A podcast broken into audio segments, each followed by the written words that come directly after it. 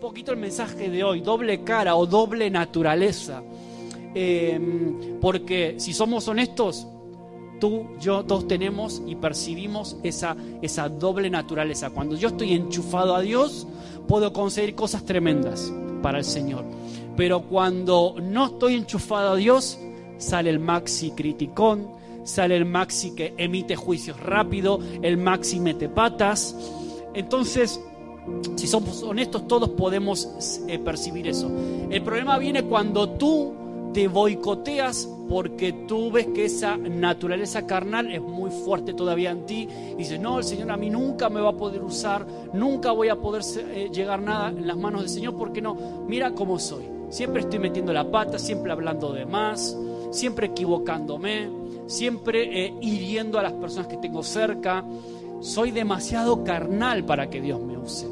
Ahora, si cuando tú ves la Biblia, abres la Biblia y ves a personajes como Abraham, el hombre, el padre de la fe, pero en una ocasión estuvo a punto de vender a su propia esposa a un rey que la había visto guapa, dile que eres mi hermana. El padre de la fe. o luego ves a Moisés, que ya prediqué alguna vez bastante de Moisés, de su carácter, su temperamento impulsivo y el trato de Dios para convertirlo al hombre más manso sobre la tierra. Moisés, David, después de matar al gigante ungido por el Señor, por el Espíritu Santo, es capaz más adelante de acostarse con una mujer que no era la suya, con Betsabé, y sabemos lo que pasó, ¿no? Es decir, tenemos personajes que cuando estaban conectados con Dios eran capaces de lo más increíble, pero de vez en cuando salía su naturaleza carnal. Y a veces luchaban, ¿no? Esa doble naturaleza, esa naturaleza, esa doble cara lucha, ¿no? Y nosotros somos así, yo me siento así también. Y seguro que si somos honestos, cada uno podemos percibir esa doble naturaleza en nosotros.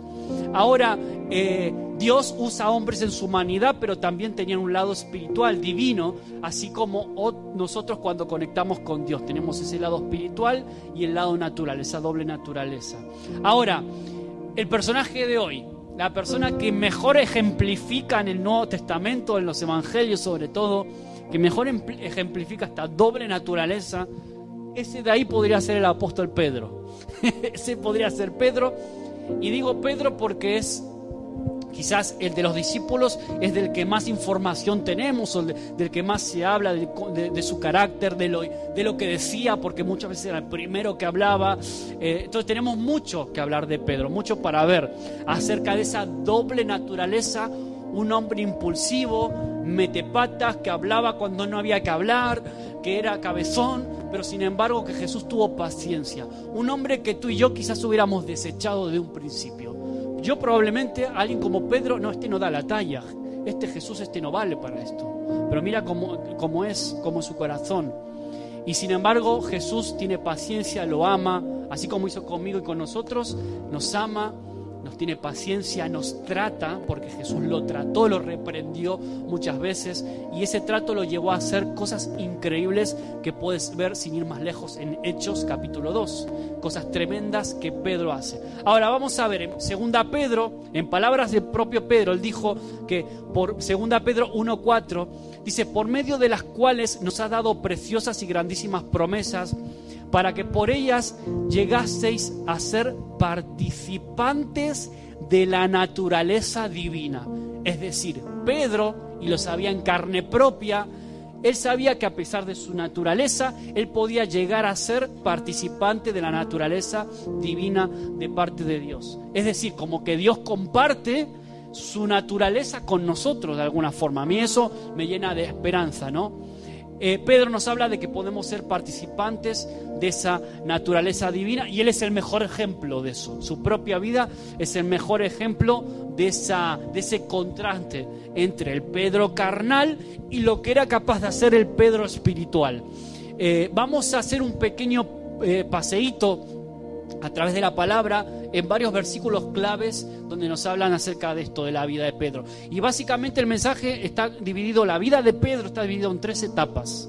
Si tuviéramos que coger toda la vida de Pedro, los evangelios, las cartas, lo que se relata en el libro de Hechos, podríamos dividirlo en tres partes. La primera sería una etapa de discipulado, donde vemos al Pedro más salvaje, la etapa de restauración, que es cuando pues él sigue metiendo la pata, pero ya hay una restauración con Jesús, hay, un encuentro con el Jesús ya resucitado, ahí la verdadera restauración se produce ahí en el Pedro, ¿me amas?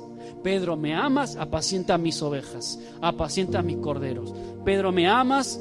Ahí se produce la restauración completa. Y luego vendría la etapa de poder, la tercera parte, el Pedro ya completamente empoderado por el Espíritu Santo en Hechos, a partir de Hechos 2 y dando inicio a, la historia de la iglesia. ¿no?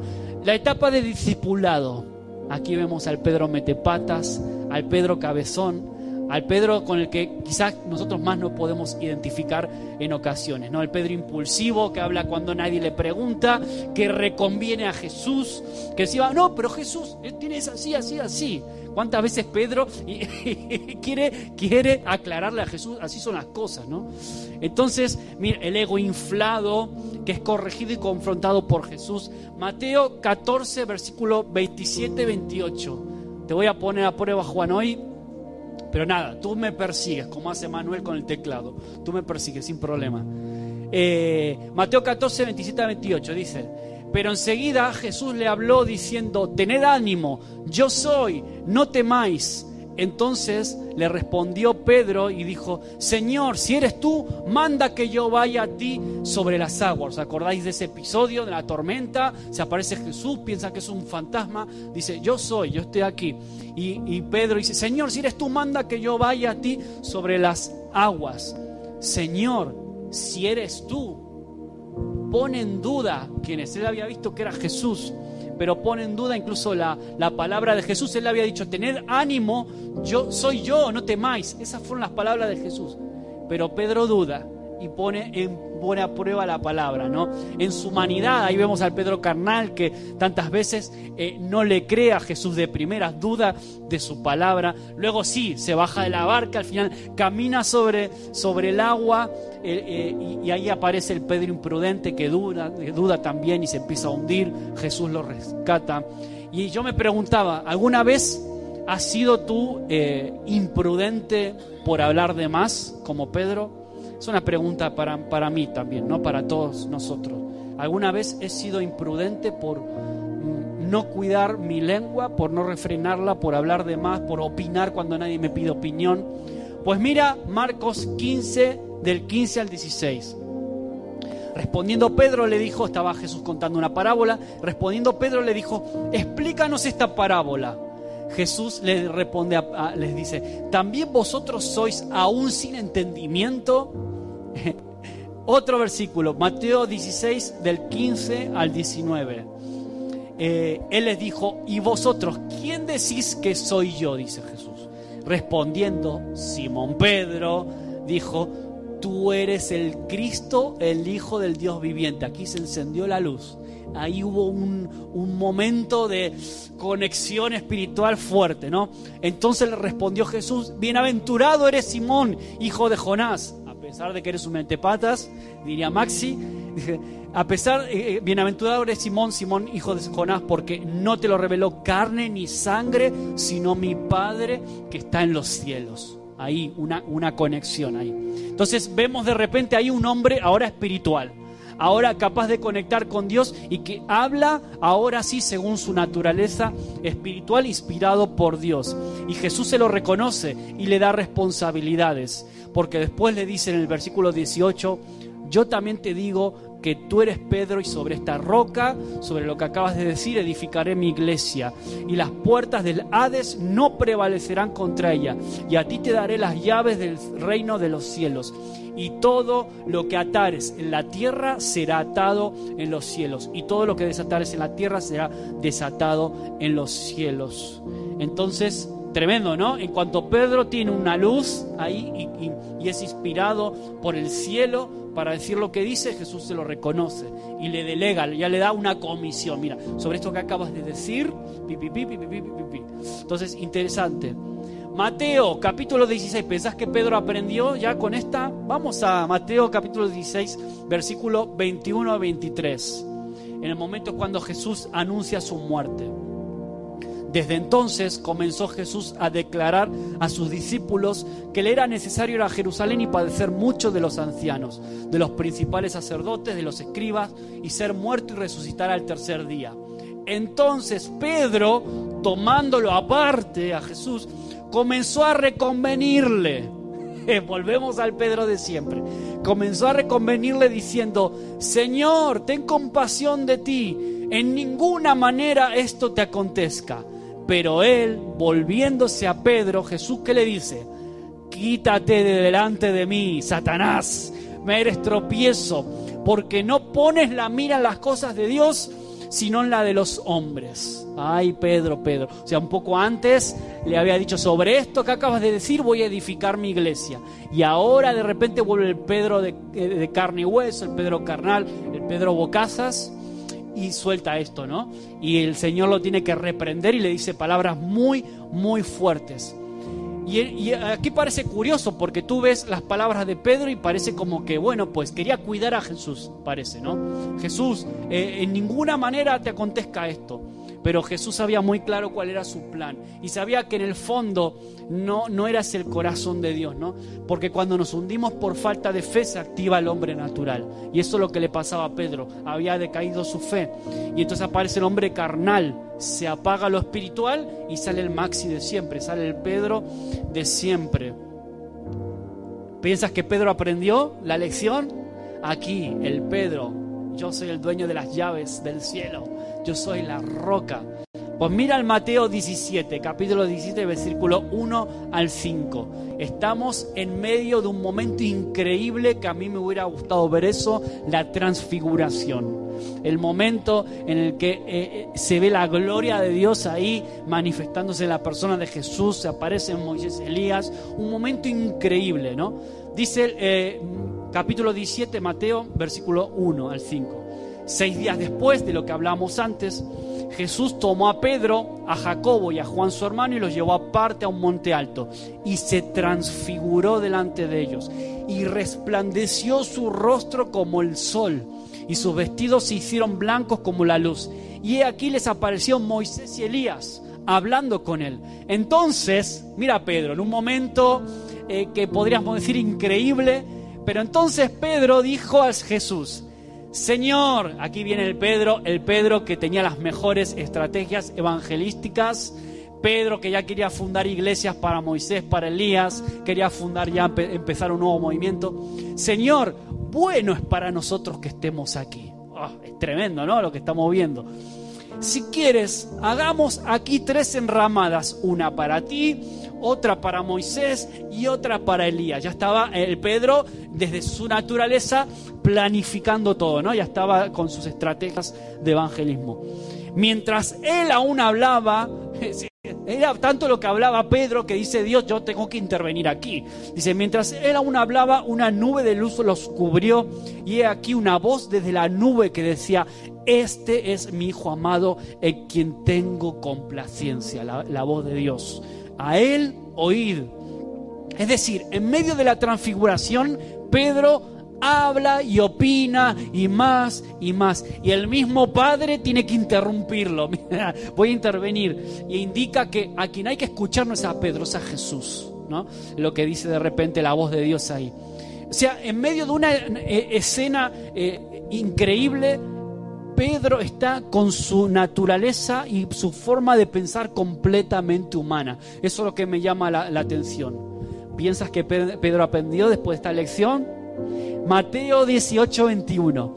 Entonces se, se le acercó Pedro y le dijo, Señor, ¿cuántas veces tengo que perdonar a mi hermano que peque contra mí? ¿Hasta siete? Y Jesús le dijo, no te digo hasta siete, sino aún hasta setenta veces siete.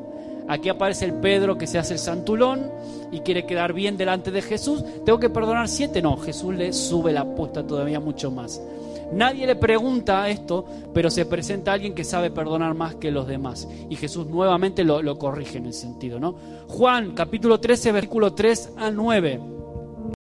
Sabiendo Jesús que el Padre le había dado todas las cosas en las manos y que había salido de Dios y a Dios iba, se levantó de la cena, se quitó su manto y tomando una toalla se la ciñó Jesús, ¿no? Luego puso agua en un lebrillo y comenzó a lavar los pies de los discípulos y a enjuagarlos con la toalla con la que estaba ceñido. Entonces vino a Simón Pedro, llega el turno de lavarle los pies a Pedro.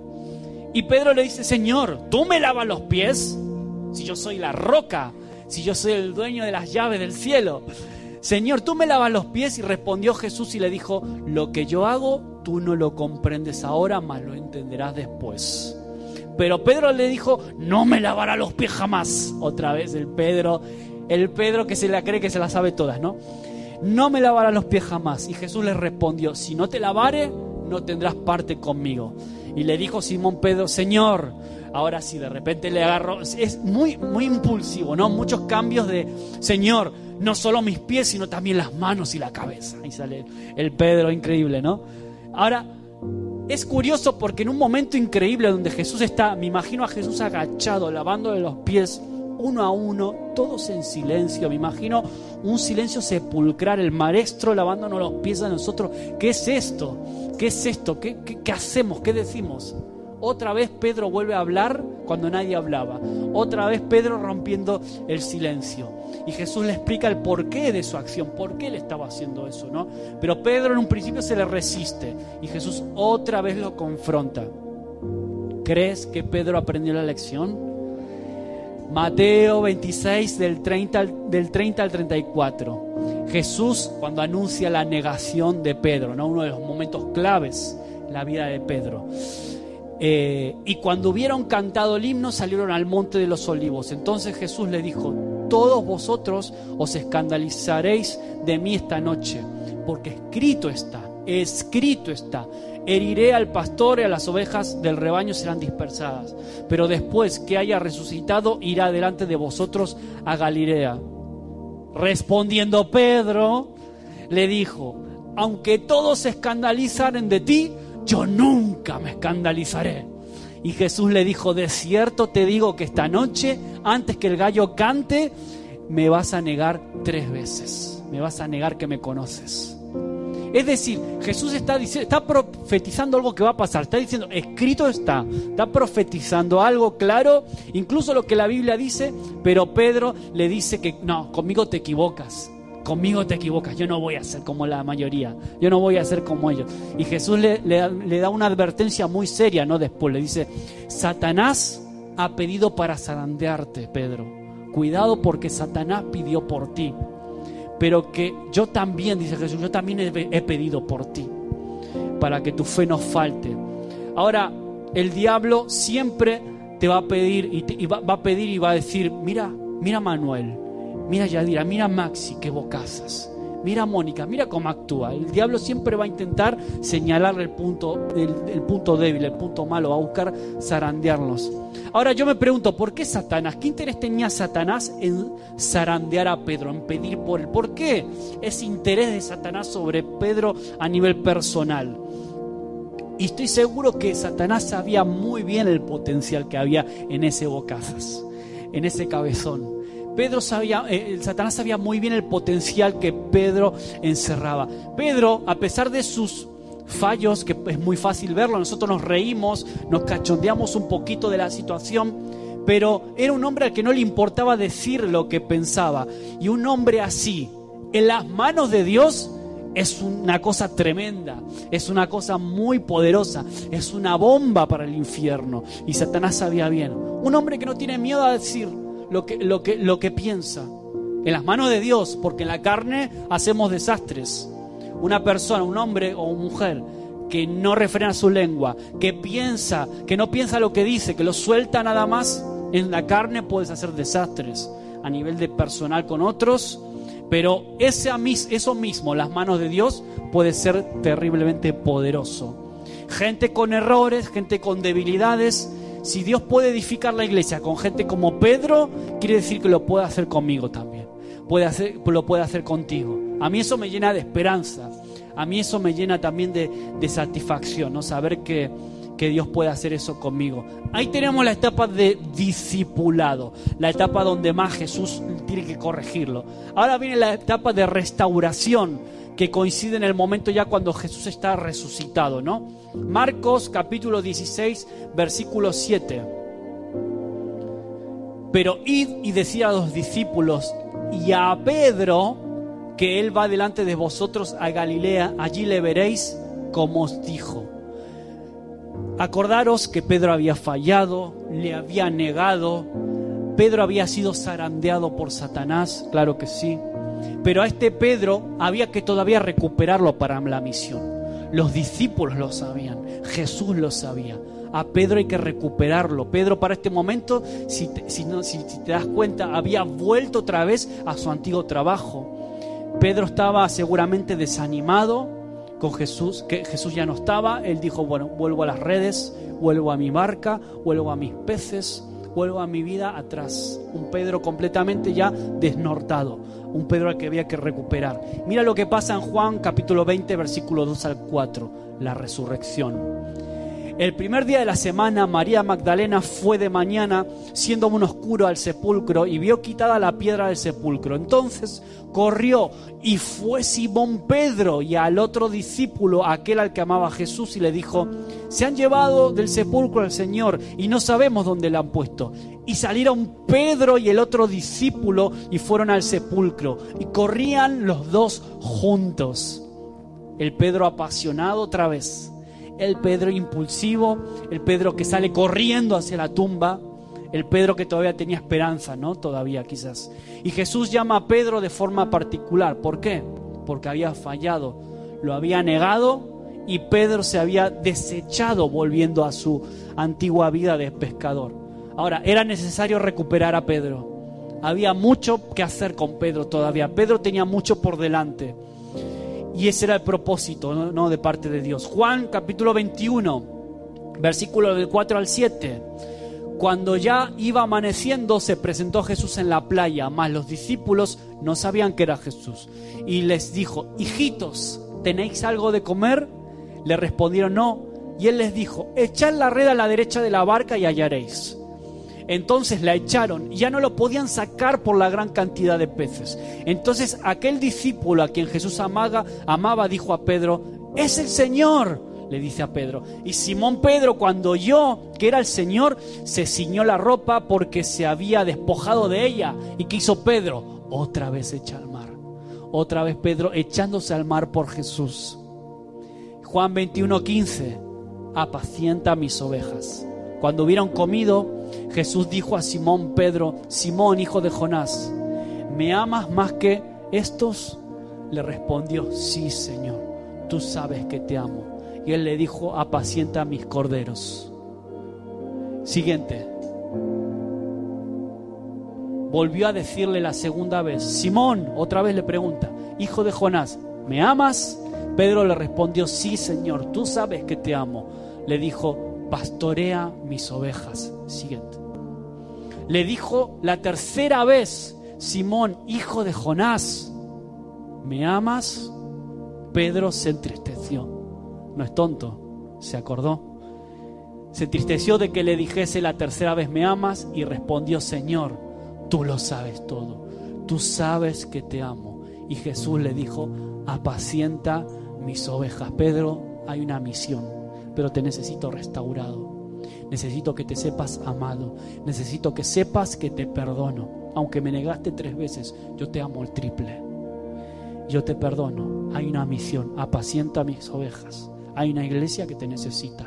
Te necesita a ti, pero tienes que ponerte las pilas. Te necesito recuperado. Te necesito restaurado, renovado. Y aquí nos encontramos, este, este es el punto quizás culminante de este proceso de restauración. Eh, veíamos un Pedro apasionado que se echaba de la barca al agua para ir hacia Jesús, que, iba, que fue corriendo hacia la tumba, impetuoso.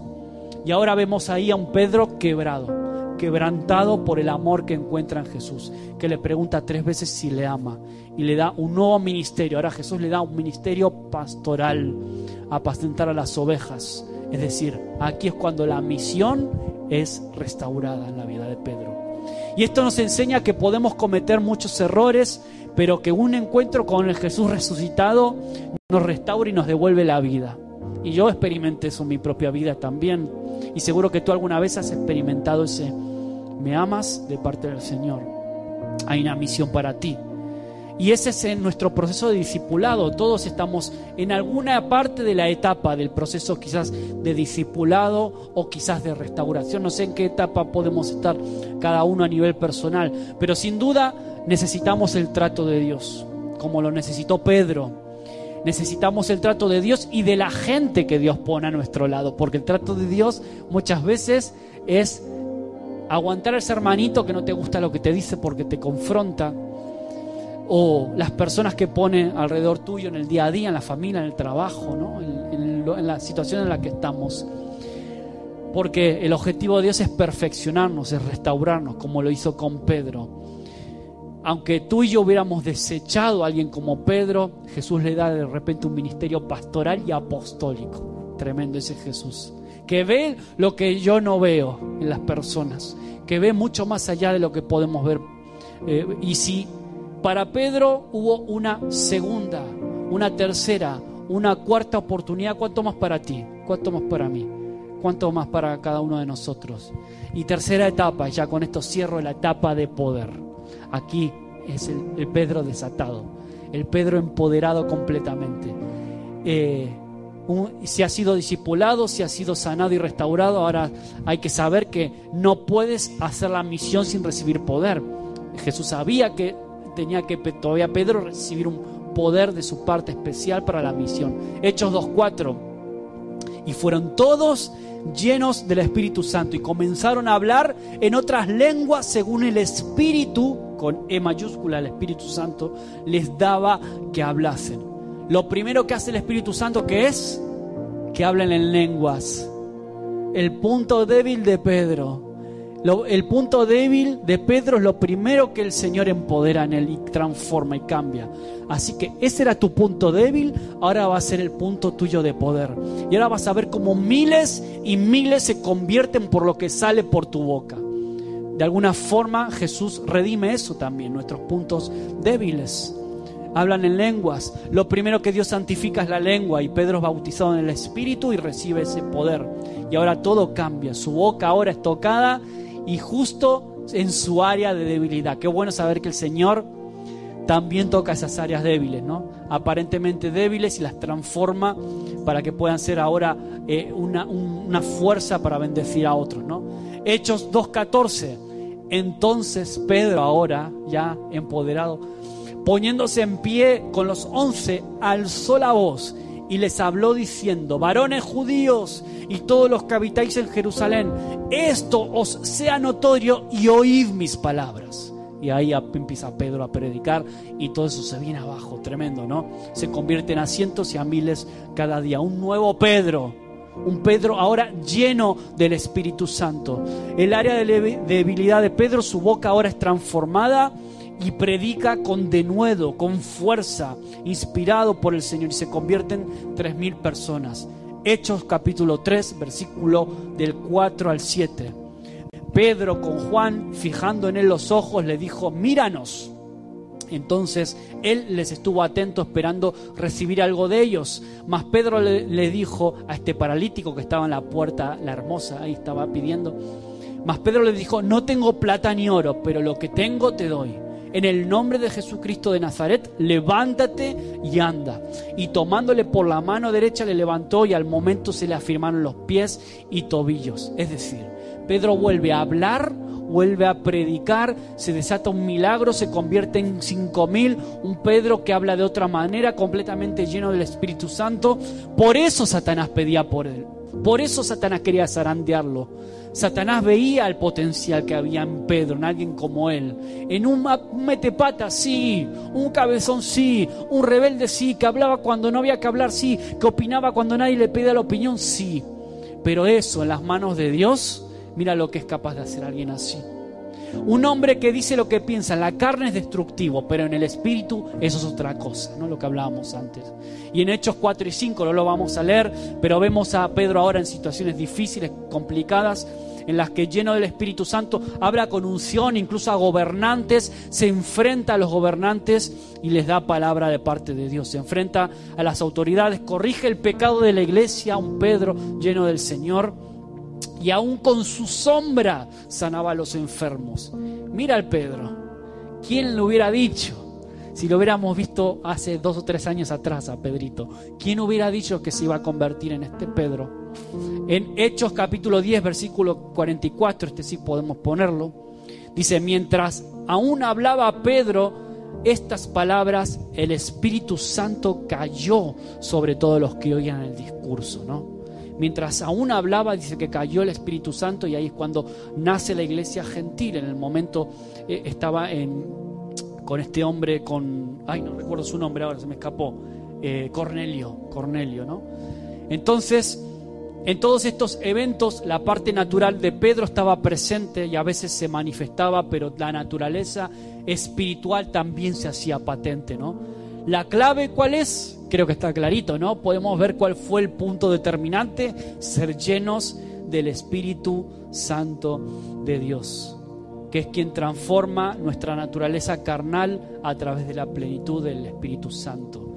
Aunque a veces tú veas que surge lo carnal en mí, aunque a veces veas que surge lo humano, que metemos la pata, que hablamos cuando no hay que hablar, que decimos lo que no hay que decir, no te deseches, no te autoexcluyas, no te, no, te quites del medio, no te boicotes a ti mismo, no te tires piedras en tu propio tejado, porque sin duda todavía estamos, tú, tú y yo, todos los que estamos aquí, estamos todavía en proceso de discipulado, estamos en proceso de perfeccionamiento o de restauración o por qué no de poder, ¿no? Y a pesar de mi naturaleza carnal, puedo ser usado por Dios cuando paso por su proceso. El proceso es este, estas tres etapas, discipulado, restauración y empoderamiento, ¿no? El discipulado donde Jesús me enseña, me guía, me corrige, me llama la atención. El proceso de restauración donde Jesús me llama, me ama, soy amado por Él, yo me arrepiento, Él me perdona y me enfoca nuevamente en su llamamiento y me da un enfoque ministerial, me da una misión. Mira, Trini, tu misión es esta.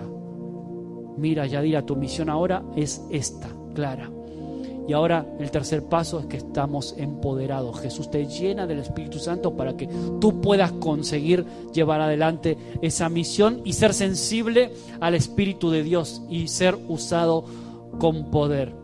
Por eso tienes que, llenos tienes que ser lleno, está claro, del Espíritu Santo todo el tiempo. Yo no sé en qué fase estás, pero aquello que sea tu debilidad, puede ser tu poder en las manos de Dios. Amén. Yo creo que todos podemos dar testimonio de esto, de cómo Dios nos usó en determinados momentos, incluso cuando nos veíamos poquita cosa. Aun cuando te ves débil, cuando te ves eh, con muchos fallos, te ves como Pedro un poquito, ¿no? Con esa doble cara, esa doble naturaleza. No, Señor, yo no valgo, yo no sirvo para ti. ¿Qué vas a hacer conmigo? Y el Señor ve lo que aún ni siquiera nosotros vemos. Amén. Ese es Dios. El Señor es bueno, así que paciencia, que aunque a veces sale el indio, como decimos en Argentina, estamos en ese proceso. Estamos en ese proceso de restauración, de, de discipulado y lo mejor de todo es que tenemos el Espíritu Santo con nosotros. Y mi oración es que tú puedas ser lleno de Él para poder llevar adelante esa misión en la semana, con los que te tocan, con las personas que tienes alrededor, en el trabajo, en casa, en la calle, donde sea que estemos que podamos ser como Pedro y que Dios pueda cambiar esos puntos débiles en el punto fuerte en sus manos. Amén. Cerramos nuestros ojos y terminamos con esto. Señor, gracias por tu palabra que nos confronta. Señor, gracias porque nos, nos identificamos tantos con Pedro, Señor, con alguien como Él. Nos identificamos tanto con, con ese carácter impulsivo que no cuida lo que dice tantas veces. Nos podemos identificar con los puntos débiles, Señor. Aunque cada uno tengamos nuestro carácter, sin duda, todos peleamos con esa doble naturaleza, Señor. Pero qué bueno cuando estamos enchufados y conectados contigo. Qué bueno cuando estamos llenos del Espíritu Santo para ver la realidad de otra forma completamente diferente, para ver a las personas de otra forma completamente diferente, Señor. Padre amado, queremos ser llenos del Espíritu Santo también hoy, en esta tarde, en esta noche de noviembre, Señor.